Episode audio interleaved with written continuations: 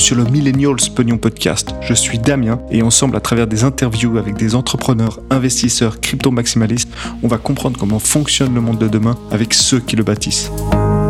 Yo, aujourd'hui on a la chance de discuter avec Leila Delarive, cofondatrice et CEO de Amplify.oo. Et oui, il y a trois O à la fin. Une plateforme de marketing qui automatise et optimise la diffusion d'annonces publicitaires à travers les réseaux sociaux. C'est vraiment une super conversation que l'on a eue, où l'on a notamment abordé les sujets suivants. Comment Leila a lancé et vendu une chaîne TV, et oui, je parle bien de télévision. Les limites du monde des médias d'aujourd'hui en termes de monétisation. Qu'est-ce qu'Amplify et comment elle aide les PME et entrepreneurs dans leur stratégie digitale. Quels sont les problèmes les plus souvent rencontrés lors de l'achat de pubs en ligne. Et encore plein d'autres sujets. Mais avant de commencer, si vous avez envie de réagir sur l'épisode, je me suis mis sur Twitter, alors n'hésitez pas à me contacter. Mon Twitter handle c'est Damien Allez, on l'écoute. Salut Leila, euh, merci de venir à mon micro. Donc avant de parler de ta société, donc ta dernière société Amplify, moi, j'aimerais qu'on revienne sur une de tes premières, euh, on va dire, euh, bon, des premiers projets entrepreneuriales, qui est le lancement d'une chaîne TV. Parce que c'est pas tous les jours qu'on voit une personne qui a lancé une, une chaîne. Donc, euh, Be Curious. Est-ce que tu pourrais nous parler de ça? Et surtout quelle était la, qu'est-ce qui a fait que tu t'es dit, ok, je vais lancer une chaîne euh, télévision? D'où est venue cette envie à la base? Alors, en, en, 2014, on était déjà au début d'un phénomène qui s'est amplifié aujourd'hui, à savoir le trop plein d'informations. Et donc, il me semblait assez compliqué euh, de pouvoir se, forger une opinion dans ce monde où on baigne en permanence euh, de mille et une sources euh, d'informations. Donc l'idée de Be c'est de dire, bah, pour pouvoir se forger sa propre opinion, il faut pouvoir non seulement avoir accès à des sources fiables, mais il faut pouvoir aussi avoir accès à des sources qu'on n'entend pas forcément. Et donc, euh, l'idée de la chaîne est vraiment partie de ce, constat en disant, créons une chaîne pour les curieux, on va aborder euh, les thèmes sous un angle euh, peut-être un peu original. et on l'a, on l'a amené en disant, bah, c'est le regard féminin qu'on va mettre en avant en essayant de, de, favoriser la diversité de points de vue.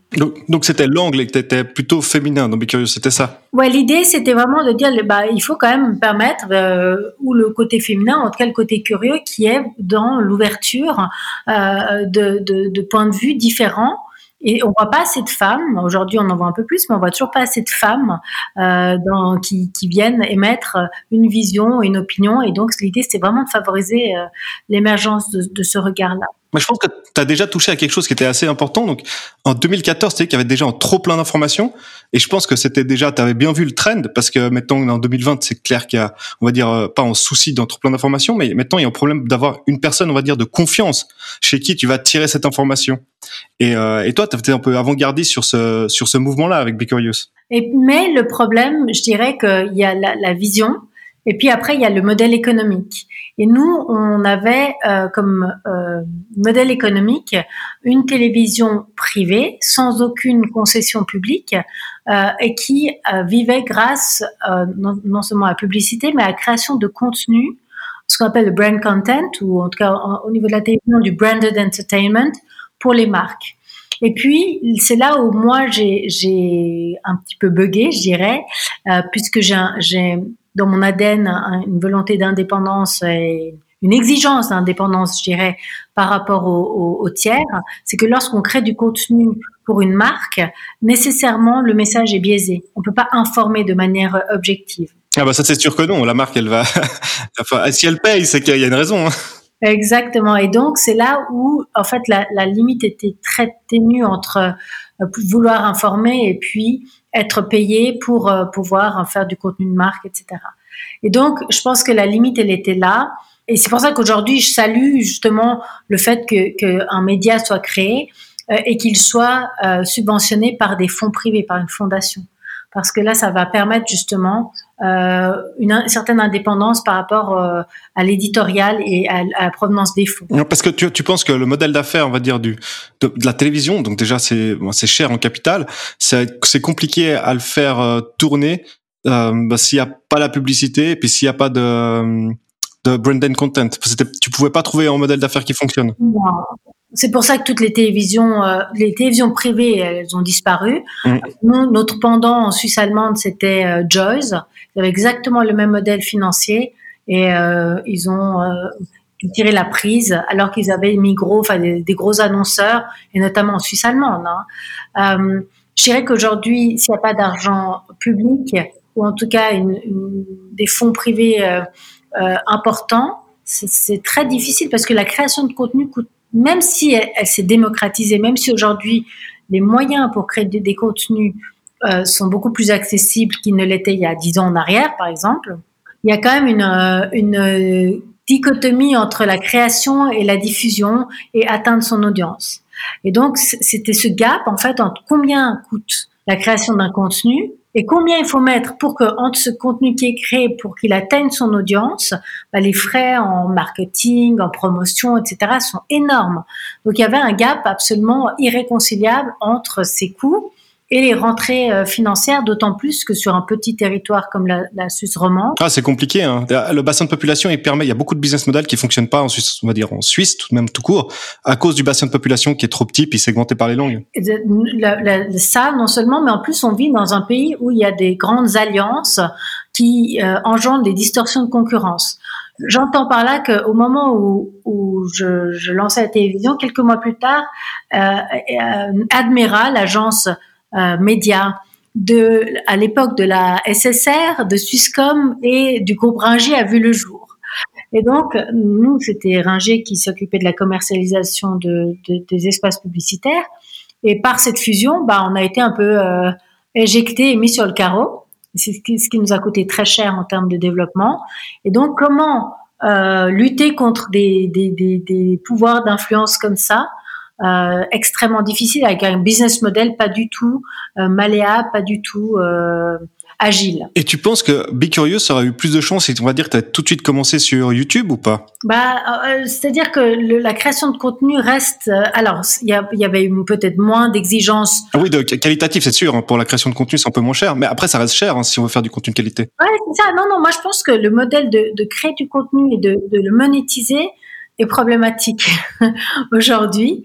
Euh, et donc, il, il, faut pouvoir optimiser entre la création de contenu et sa monétisation euh, la phase de, de commercialisation. Ouais, donc c'est difficile, tu dis, à trouver quelque chose où finalement on est rentable. Je pense que de, de dire je crée une audience et je monétise mon audience, euh, c'est difficile si tu n'arrives pas dans la chaîne de valeur à diminuer les coûts de marketing ou te faire connaître ou parce que les influenceurs, c'est du temps, énormément de temps. Il n'y a aucun influenceur qui du jour au lendemain devient tout d'un coup connu. Donc tout ça, c'est du temps, ça a un coût. Euh, ça a un coût marketing, ça a un coût de, du travail que les gens passent, etc. Donc cet outil de promotion, et c'est là la raison pour laquelle euh, j'ai lancé ensuite Amplify, c'est de créer un outil de d'amplification qui ne coûte beaucoup moins cher que euh, de pouvoir créer du contenu, faire du marketing, etc. Mmh, mmh, mmh. Non, non, non, non c'est hyper intéressant. Est-ce que tu as vu une, une chaîne média qui est, pas financée par des fonds publics qui a pu résoudre ça? Est-ce que tu as une idée en tête? Je, pense que aux États-Unis, euh, probablement qu'il y a des modèles. Euh, si on prend, je sais pas, par exemple une Oprah Winfrey qui a, sa propre euh, une sorte de canal de diffusion, il y a des marques très fortes. Vice, on, Vice, c'est celle que j'avais en tête. Euh, Vice Media, mais on sait que bon, ils ont une capitalisation boursière énorme. Mais en réalité, Vice Media, c'est aussi derrière euh, surtout leur agence marketing qui leur apporte une tonne d'argent. Mm. Et c'est pas tant la télévision. Donc en fait, euh, tous ceux qui ont un, un, un organisme de médias, le, le, le, média devra presque passer comme un, un, un centre de coûts pour faire de la promotion. Pour derrière, il y a un business model qui permet de vendre en fait. Et c'est ça ce que moi j'ai refusé parce que je ne voulais pas que la télévision devienne une sorte d'outil de promotion pour ensuite derrière devenir une sorte d'agence de, production, ce qui était qui était pas qui en soit un modèle louable, mais qui n'était pas en, accord avec les valeurs que, que je, je poursuivais. Ouais, c'est super intéressant. Et donc finalement, après euh, 4 ans, 3 ans et demi, 4 ans, donc tu as vendu Be Curious, c'est ça? Voilà, Exactement, je l'ai vendu à une chaîne de télévision qui, elle, était totalement d'accord de faire du du télé euh, télé shopping, etc. Et donc maintenant ils exploitent euh, cette chaîne euh, avec leur propre programme et, beaucoup de, je crois, de, programmes payants, enfin de, ouais, de téléachat. Hum, hum. Ok, ok. Non, mais c'est super intéressant. Et, euh, et mettons, après, donc Be Curious, donc tu t'es relancé dans une nouvelle aventure qui est maintenant euh, avec Amplify.oo, donc il y a trois O à la fin. euh, et c'est euh, ben, c'est un outil SaaS pour la publicité. Donc, est-ce que tu peux expliquer? Oui, tout à fait. On sait que la publicité, euh, pour qu'elle soit bien faite et qu'elle atteigne son objectif d'atteindre le public et de convertir euh, du public, c'est quelque chose qui est d'abord très complexe la publicité, ça prend beaucoup de temps si on veut le faire soi-même et ça coûte très cher. Parce qu'il faut avoir recours à un marketing, un spécialiste marketing, euh, à un consultant, à une agence, etc. Et donc, lorsqu'on est euh, un entrepreneur, lorsqu'on est un, commerçant, lorsqu'on est dans le flot quotidien de, de ses affaires, ben, on n'a juste pas le temps de s'en occuper en fait. Et c'est souvent l'erreur qu'on fait lorsqu'on lance un business. Expérience vécue, c'est que on met toute euh, son énergie à créer le meilleur produit, le meilleur service. Euh, en revanche, on oublie que ben, ce service ou ce produit, personne ne l'attend sur le marché. Et donc, si on ne va pas à la recherche de son public, bah, il y a peu de chances que votre service euh, organiquement arrive à se, à se développer. Non, mais c'est complètement juste ce que tu dis. Puis en plus, il y a une phrase, de, je crois que c'est euh, Paul Grams, un, un, des créateurs de l'incubateur euh, Y Combinator, voilà. Il a dit une phrase qui était First time entrepreneur cares about, product, second time entrepreneur cares about distribution. Et ça veut bien dire ça, c'est que le, si t'as pas de distribution, même si t'as fait un truc qui est incroyable, eh ben il y a peu de chances que ça fonctionne. Exact. Distribution is God, nous on dit. C'est vraiment, euh, si on dit content is king, tu sais, distribution is God. Ça veut dire que tu as le meilleur contenu du monde, le meilleur service, le meilleur produit. Le phénomène de bouche à oreille, c'est rare quand même qu'il prenne une ampleur, euh, je dirais, euh, exponentielle ou virale ou peu importe. Euh, il faut, il faut aller, et c'est pour ça que les gros acteurs comme Coca-Cola, Nike, etc.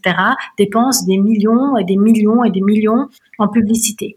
Or, quand on est tout petit, t'as pas les moyens de dépenser des sommes astronomiques. Mais même le Conseil fédéral recommande de dépenser environ 20 francs par jour de budget publicitaire à travers les réseaux sociaux. Mais ça, c'est drôle ce que tu dis, parce que c'est important que les gens comprennent ça, puis j'aimerais bien qu'on mette le point dessus, c'est que surtout en Suisse, on va dire, ah mais non, le marketing, ça sert à rien. Typiquement, je dis que les gens qui disent le marketing, ça ne touche pas. Ok, on est d'accord, mais c'est le produit qui doit parler par lui-même.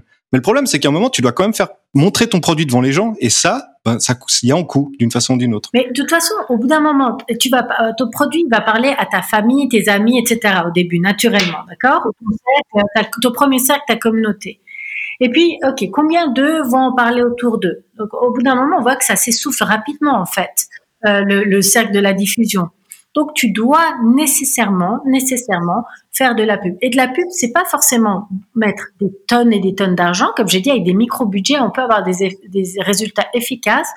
Pour autant qu'on assure une certaine régularité dans sa visibilité publique. Et ça, c'est la clé, en fait, la réussite d'une pub euh, et c'est pour ça que nous on a créé justement Amplify qui vient automatiser tout ça. Alors si je comprends bien Amplify typiquement on va dire que j'ai euh, je sais pas un magasin et euh, je veux que faire de la pub dans la région donc grâce à Amplify je vais pouvoir mettre 200 balles par mois et c'est ton programme qui va se charger d'aller utiliser le meilleur canal pour ces 200 francs donc à savoir Facebook, Instagram, LinkedIn ou Twitter. C'est bien ça? Exactement, exactement. Toi, tu, tu viens, tu vas mettre euh, une photo, une vidéo, ce que tu veux, tu vas rédiger ton message, et à partir de là, euh, Amplify s'occupe de tout. Donc, il va diffuser pour toi euh, ta publicité à travers les canaux, va optimiser le canal qui correspondra le mieux euh, à la cible que tu cherches, et va chercher à optimiser également le budget pour qu'il soit dépensé de la manière la plus performante à travers les canaux. Donc on vient vraiment en fait faire le, le, travail d'une de, agence, euh, mais sauf qu'on le rend accessible à tout le monde par de l'automatisation, afin que tout le monde puisse pour une somme modique déjà bénéficier de ce, ce, pouvoir-là. Et euh, donc là, mettons derrière, il y a tout qui est automatisé. Il y a plus, il y a pas quelqu'un qui va venir euh, faire quelque chose. Il y a tout qui est automatisé à 100%. Alors aujourd'hui, dans la, la partie création, on, vérifie quand même encore manuellement, humainement, que euh, le contenu ne soit pas illicite, que le contenu ne soit pas, euh, tu vois, trop trop de, de texte sur la sur l'image, etc., euh, qui soit optimisé. Mais à partir du moment où on valide, tout est complètement automatisé et diffusé euh, par la plateforme en fait. Parce que typiquement, donc il y a maintenant si on va on va faire de la pub tout seul sur Facebook, on va pouvoir mettre je sais pas 50 balles, on va dire on va sur Facebook, on laisse l'algorithme de Facebook décider quel est le meilleur endroit, emplacement pour toucher ta cible. Et qu'est-ce qu'Amplify fait mieux que l'algorithme de Facebook? C'est ça qui est ma question.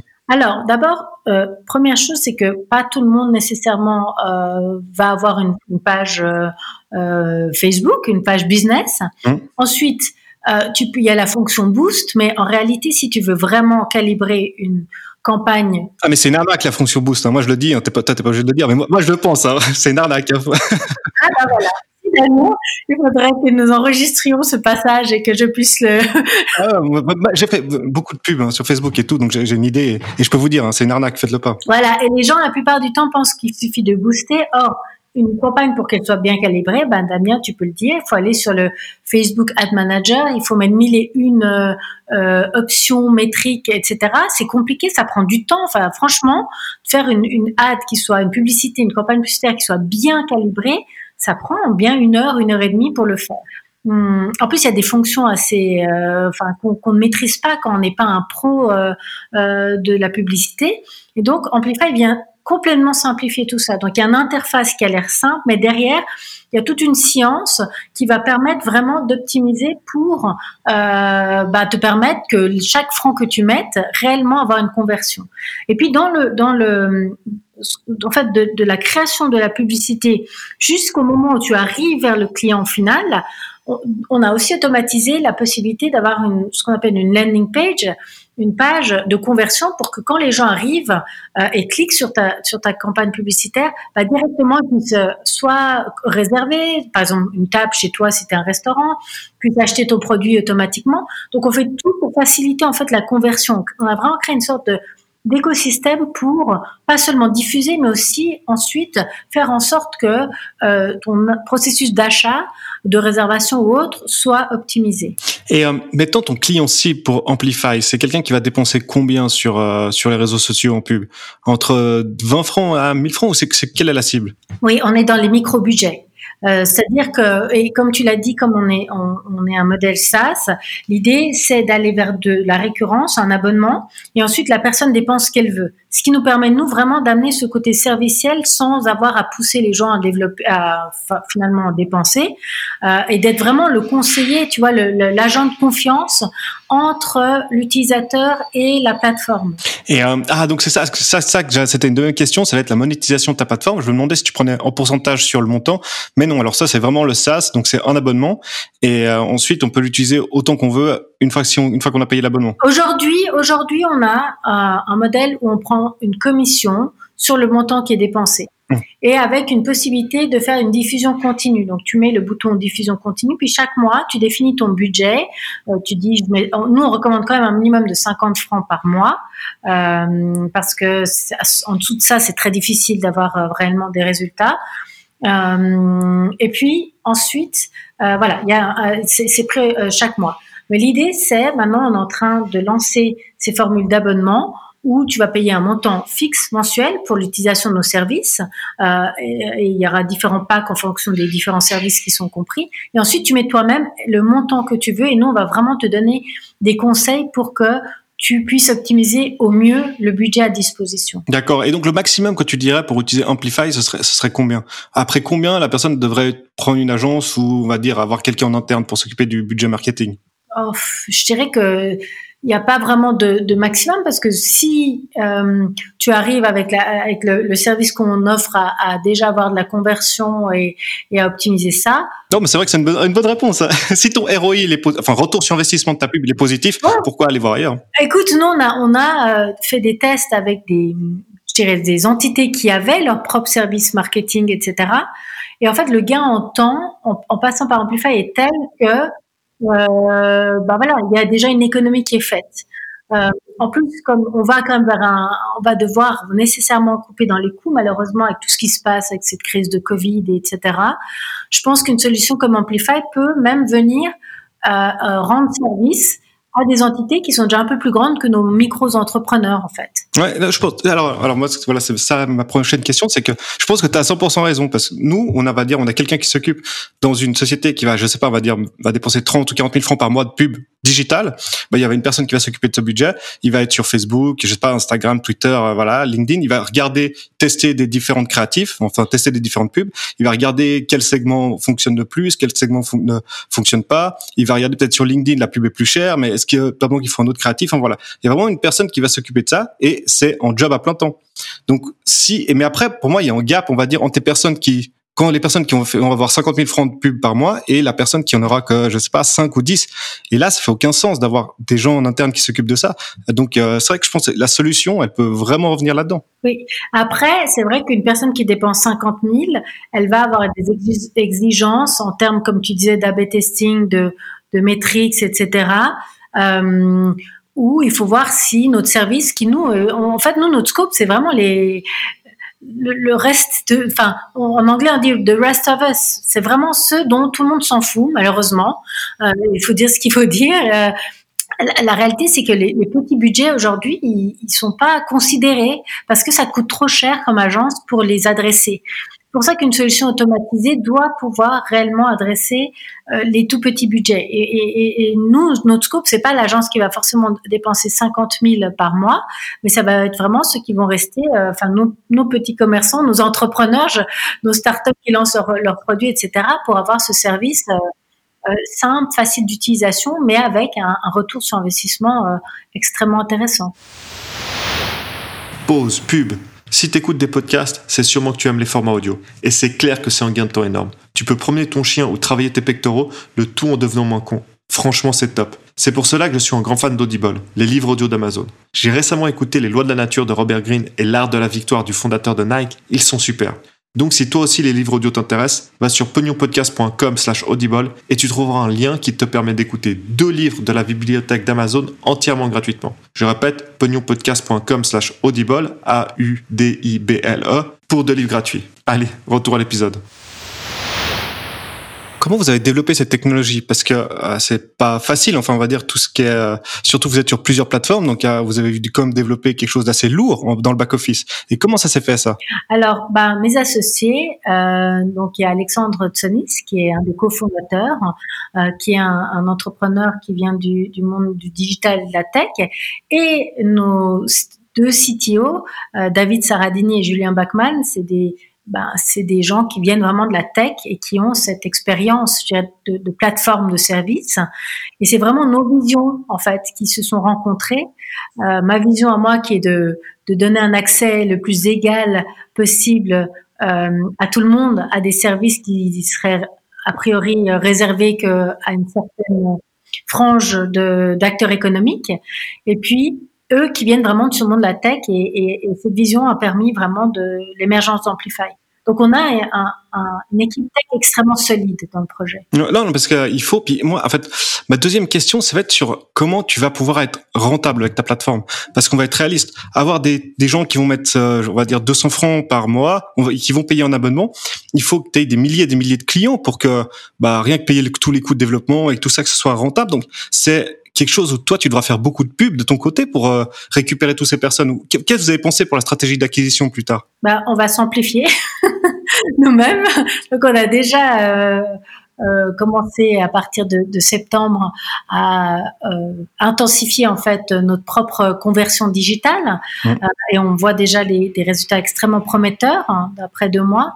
Euh, donc, ce qui nous rassure en fait, avec le, le, fait que notre produit répond à un besoin sur le marché, ce fameux market fit. Hein. Mmh. Euh, et ensuite, euh, bah, dans une logique SaaS, c'est-à-dire que oui, il faut euh, quand même un certain nombre d'utilisateurs, mais nos projections, elles sont pas complètement démentielles, c'est-à-dire que euh, on passe à quelques milliers en, en année euh, une, parce que le lancement aujourd'hui, on est effectivement live, mais on va commencer à, à, à investir de manière plus importante en marketing aussi l'année prochaine. Euh, on est à quelques milliers et puis on, on, monte progressivement à quelques dizaines de milliers et ensuite plus de 100 000 personnes qui utiliseraient la plateforme. Donc, euh, sachant qu'en rien qu'en Suisse, on a plus de 600 000 petites entreprises, les TPE, dont 400 000 euh, sont entrent dans nos critères de de clients en fait. Donc le, marché il est énorme. Donc pour toi c'est pas un souci de trouver ces clients. Maintenant ce sera là. Comment toi de façon on va dire cost effective tu peux les atteindre? Exact. Eh le, le, le plus gros, je dirais défi de ce qu'on est en train de développer, c'est un coût d'acquisition effectivement qui soit maîtrisé. Mm. Et c'est pour ça qu'aujourd'hui, euh, chaque métrique est strictement euh, examinée euh, au quotidien. Euh, on est en permanence, enfin, l'obsession du, du coût d'acquisition. Et, et c'est pour ça qu'on est assez content des, des premiers retours euh, parce que on est dans des dans des montants qui sont euh, pas loin de l'objectif euh, visé en fait. Parce que maintenant l'abonnement il, coûte combien? Vous avez déjà une idée du prix? Je veux pas te l'annoncer encore, je, je me gagne. Ah non, non je sais pas. Non parce qu'en fait c'est hyper dur. Le, truc c'est que ce que le souci que tu tu vas avoir, peut-être que je me trompe, hein, mais c'est que les gens ils vont payer l'abonnement ou pas, on va dire peut-être c'est gratuit. Ensuite ils vont mettre de la pub. Et eux s'ils ont un retour, on va dire un retour immédiat sur le fait qu'ils aient mis un peu d'argent pour de la pub, bah après ils seront super contents de payer ton abonnement puis ils vont continuer à utiliser ta plateforme. Mais si ce retour il est pas là, bah ça va être difficile. Il y aura beaucoup de gens qui vont pas continuer. Donc c'est et puis je sais pas à quel point après ton enfin le retour euh, leur ROI sur leur pub bah c'est peut-être pas ta c'est peut-être pas ta, ta, faute le problème enfin je veux dire c'est peut-être pas ta plateforme le problème c'est juste que eux ils ont pas produit que les gens bah, sont intéressés ou peut-être qu'il est très mal marketé avec un très mauvais messaging c'est pour ça qu'il y a beaucoup de choses qui rentrent euh, en en considération qui est pas forcément du, du, du, on va dire qu'il y a Amplify qui a pas le, le la main dessus quoi. Ce qui est absolument fondamental Damien euh, pour éviter ce fameux churn rate hein, mm. le taux d'attrition c'est c'est vraiment que les gens comprennent que c'est pas en mettant un one shot 50 francs que tout d'un coup tu vas avoir 1500 euh, clients qui vont venir toquer à, à ta porte euh, et que la clé de la réussite euh, c'est vraiment cette récurrence. Et donc les, nous on voit aujourd'hui que les clients qui ont fait le choix de la récurrence et qui euh, diffusent depuis un certain nombre de mois euh, leur campagne ont des taux de satisfaction qui sont très élevés.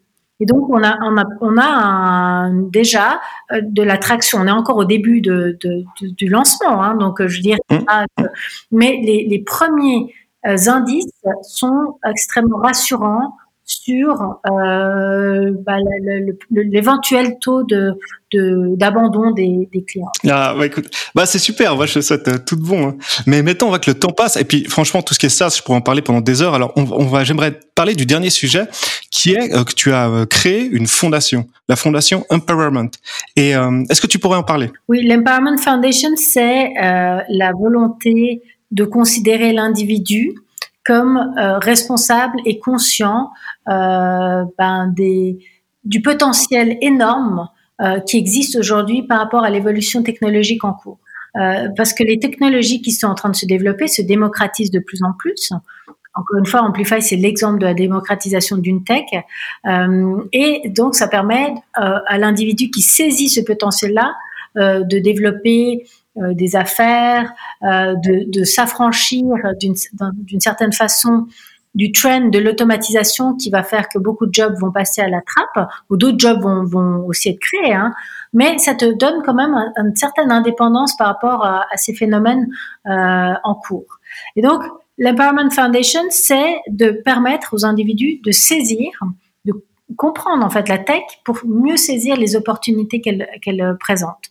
Et donc, on, vient et on, on j'aime pas le mot vulgariser, mais on, explique de manière assez simple, euh, par exemple l'intelligence artificielle, euh, le, développement des algorithmes, euh, tout ce qui est le génome humain et les technologies qui vont permettre d'éditer le gène humain, etc., pour comprendre que derrière tout ça, oui, il y a des risques, mais les opportunités, elles sont juste immenses en fait. et donc, l'empowerment vient par la compréhension de ces phénomènes Eh, mais je trouve ça vraiment super parce qu'effectivement, comme tu le dis, euh, on va on va arriver. La technologie a quelque chose d'exponentiel. Ça veut dire plus on avance, plus elle, plus elle est rapide, et on va arriver, je pense, dans une phase où énormément de travail vont euh, disparaître à cause de l'automatisation. Et bah peut-être que je pense qu'on va mettre le doigt sur la technologie pour pour blâmer cette technologie, mais alors que je pense que comme tu dis, si les gens arrivent euh, comprendre ce qui se passe et puis pouvoir peut-être peut même s'amplifier grâce à la technologie, ils peuvent gagner beaucoup plus. Et euh, donc je trouve que c'est un travail super important ce que vous faites. Et typiquement, qu'est-ce que tu peux m'expliquer par quoi ça passe ce, cette, cette éducation? Oui, alors l'éducation, elle, part, elle passe par euh, plutôt des formats, je dirais, qui sont divertissants. on a joué plusieurs pièces de tête forme de procès. il y a eu le procès de l'intelligence artificielle, le procès des algorithmes. Et donc, pourquoi la forme du procès Parce que je trouve que c'est très important d'avoir toujours deux points de vue qui s'opposent pour éviter les biais dans le fond. Et euh, ces procès-là, aujourd'hui, ils sont retranscrits en école. Donc, on le fait avec des enfants, des jeunes, des ados, qui viennent plaider sur un cas, euh, par exemple, euh, autour d'intelligence artificielle, etc., etc. Et donc, c'est vraiment de forger l'esprit critique par une vision qui soit exhaustive de ces phénomènes technologiques, mais que ce soit reste sympa, quoi. C'est pas de la prise de tête, c'est pas du, c'est pas du, du jargon qu'on comprend, comprend pas. Ça reste ludique. Exactement. Je pense que c'est extrêmement important pour démystifier la tech que ça reste euh, que ça reste accessible et comme tout le monde est fasciné par le côté un petit peu euh, tribunal euh, mise en scène éloquence parce que je trouve que l'éloquence c'est quand même absolument fondamental et que c'est un des traits du génie humain, euh, et eh ben d'enseigner l'éloquence aux plus jeunes, je trouve ça fantastique et qu'ils l'utilisent pour plaider sur les questions technologiques. Pour moi, c'est absolument le nirvana. non, non, mais c'est super. Écoute, euh, alors il y a, y a, trois questions que je pose euh, à tous mes invités à la fin de, des interviews. La première, c'est est-ce que tu as un livre à recommander à tout le monde? Ah, bah, Moi, j'ai un livre à euh, ce qui est fondamental pour la compréhension de comment on fonctionne, c'est Sapiens de, de Harari. Euh, parce qu'en ayant lu euh, toute l'histoire de l'humanité, on comprend qu'en fait, on est. Parfois, c'est assez pessimiste parce que des fois, je me dis, ben, on ferait mieux de disparaître tellement on a été horrible comme espèce, l'Homo sapiens. Mais voilà, je pense que c'est un livre qui est fondamental et à lire euh, de toute urgence. Non, alors moi, donc j'ai aussi lu et puis je veux dire, c'est vraiment incroyable. Et il explique vraiment comment l'humain est un, des premiers animaux à, en fait, à se raconter des histoires et avoir la capacité d'abstraction. Et c'est ça que je trouve, j'ai trouvé hyper intéressant parce que j'avais jamais entendu ça avant. Ouais, ouais. Mais par contre, c'est aussi le premier qui détruit partout où il va, en fait. Ah oui, ça, bah ça aussi. Ma deuxième question, c'est est-ce qu'il y a bon en outil ou ben, en SaaS dont tu es super fan, à part euh, Amplify.o bien sûr? Alors, on est sur Slack. Slack est hyper simple à, utiliser et à partager et à communiquer au sein d'une équipe. Donc, ça permet vraiment d'avoir un suivi sans que ce soit intrusif. Chacun partage ce qu'il a à dire et je trouve que ça, c'est hyper efficace pour travailler à distance. Non, non, mais Slack, c'est super. Et puis ça aide aussi, c'est pour le travail en équipe, comme tu dis, ça aide à avoir des conversations asymétriques, donc pas tout le monde euh, est là en même temps, et sans que ce soit aussi euh, compliqué que l'email, en fait. Ou, des fois avec... Trello, c'est très bien pour les, les, différentes tâches en cours, comme ça tu vois un petit peu comment ça évolue, euh, quand on n'est pas tous dans la même pièce. Et donc nous, on utilise beaucoup ces outils et on se retrouve ben, aujourd'hui virtuellement, parce qu'on fait attention justement aux consignes par rapport au télétravail. Euh, et donc, on, bah, en fait, ça, ça change rien pour nous. Hein. Euh, confinement, télétravail pas, on a toujours travaillé avec ces outils dès le début, en fait. Ouais, bah, super. Et ma dernière question, c'est est-ce que tu penses que pour réussir dans la vie financièrement, c'est plus facile pour ta génération ou pour celle de tes parents? Ah, Moi, je pense que c'était plus facile pour euh, celle de nos parents. je sais pas si les tiens ont le même âge que le mien, mais je pense que oui, parce que à l'époque, tu avais une carrière linéaire, euh, tu étais médecin, avocat ou peu importe quel était ton métier, mais dans le fond, tu avais une, une, sorte d'assurance que ton job, du moment où tu commences, de la sortie de ton apprentissage ou de ton euh, université, ta formation universitaire, jusqu'à la fin, il y a une certaine garantie. Euh, C'était rare de voir des gens qui changent tout d'un coup de, carrière. Euh, pour nous, c'est plus dur mais aussi peut-être nos exigences, elles sont différentes. On a peut-être moins de rêves de la villa bourgeoise. euh, avec la plate-bande, enfin je sais pas. C'est peut-être assez moins accessible aussi. Hein. Il y a, à la fin, on redimensionne le rêve à, à, au monde des possibles. Hein. à la maison mitoyenne, ouais. Pourquoi? Moi je vois les gens sont peut-être moins attachés à cette volonté de, de posséder euh, on va vers de la location, pourquoi pas, tu vois, mais pas que de la location en termes de, je dirais, immobilière. Hein. Euh, peut-être les habits, on va aller vers vraiment euh, cette économie circulaire que je souhaite, qui, qui va permettre de résoudre quand même un certain nombre de problèmes au niveau de notre surconsommation. Mais, mais bien sûr, moi je suis d'accord avec toi, on va aller vers une économie de l'usage plutôt qu'une économie de la possession. Mais euh, après, on va bien, on va, on aura sûrement des abonnements pour tout, pour la voiture, pour voilà. Enfin, mais à, la fin des fins, ça va quand même appartenir à quelqu'un ce truc, et on va le payer à lui. Donc, je sais, je sais pas. Ça, c'est mon autre idée, c'est-à-dire qu'il faut absolument, absolument mettre en place. Moi, je vois un potentiel énorme au niveau de la blockchain pour tout ce qui est co-ownership, copropriété, où on puisse justement définir les flux financiers de manière totalement transparente et les échanges en fait euh, entre pairs à travers un système euh, sécurisé et ce qui nous permettrait justement de créer de nouveaux modèles économiques par rapport à la copropriété. Ah bah écoute, sur ça, merci beaucoup euh, d'être venu à mon micro. Et puis il y a, y, a, une date de lancement pour, enfin Amplify.oo, donc tout le monde peut, ah 3O, Amplify.oo. Est-ce qu'il y a une, donc tout le monde peut venir et l'utiliser? Venez avec grand plaisir, nous vous accueillons à bras ouverts. Euh, et puis après, ben effectivement l'année prochaine, c'est de d'étendre. Aujourd'hui, on est vraiment au niveau roman, et ensuite, c'est de pouvoir étendre euh, la diffusion d'Amplify. D'accord. Bah écoute, merci beaucoup, et puis bah tout bon. Merci à toi, Damien, à toi aussi. Merci. ciao, ciao. Ciao.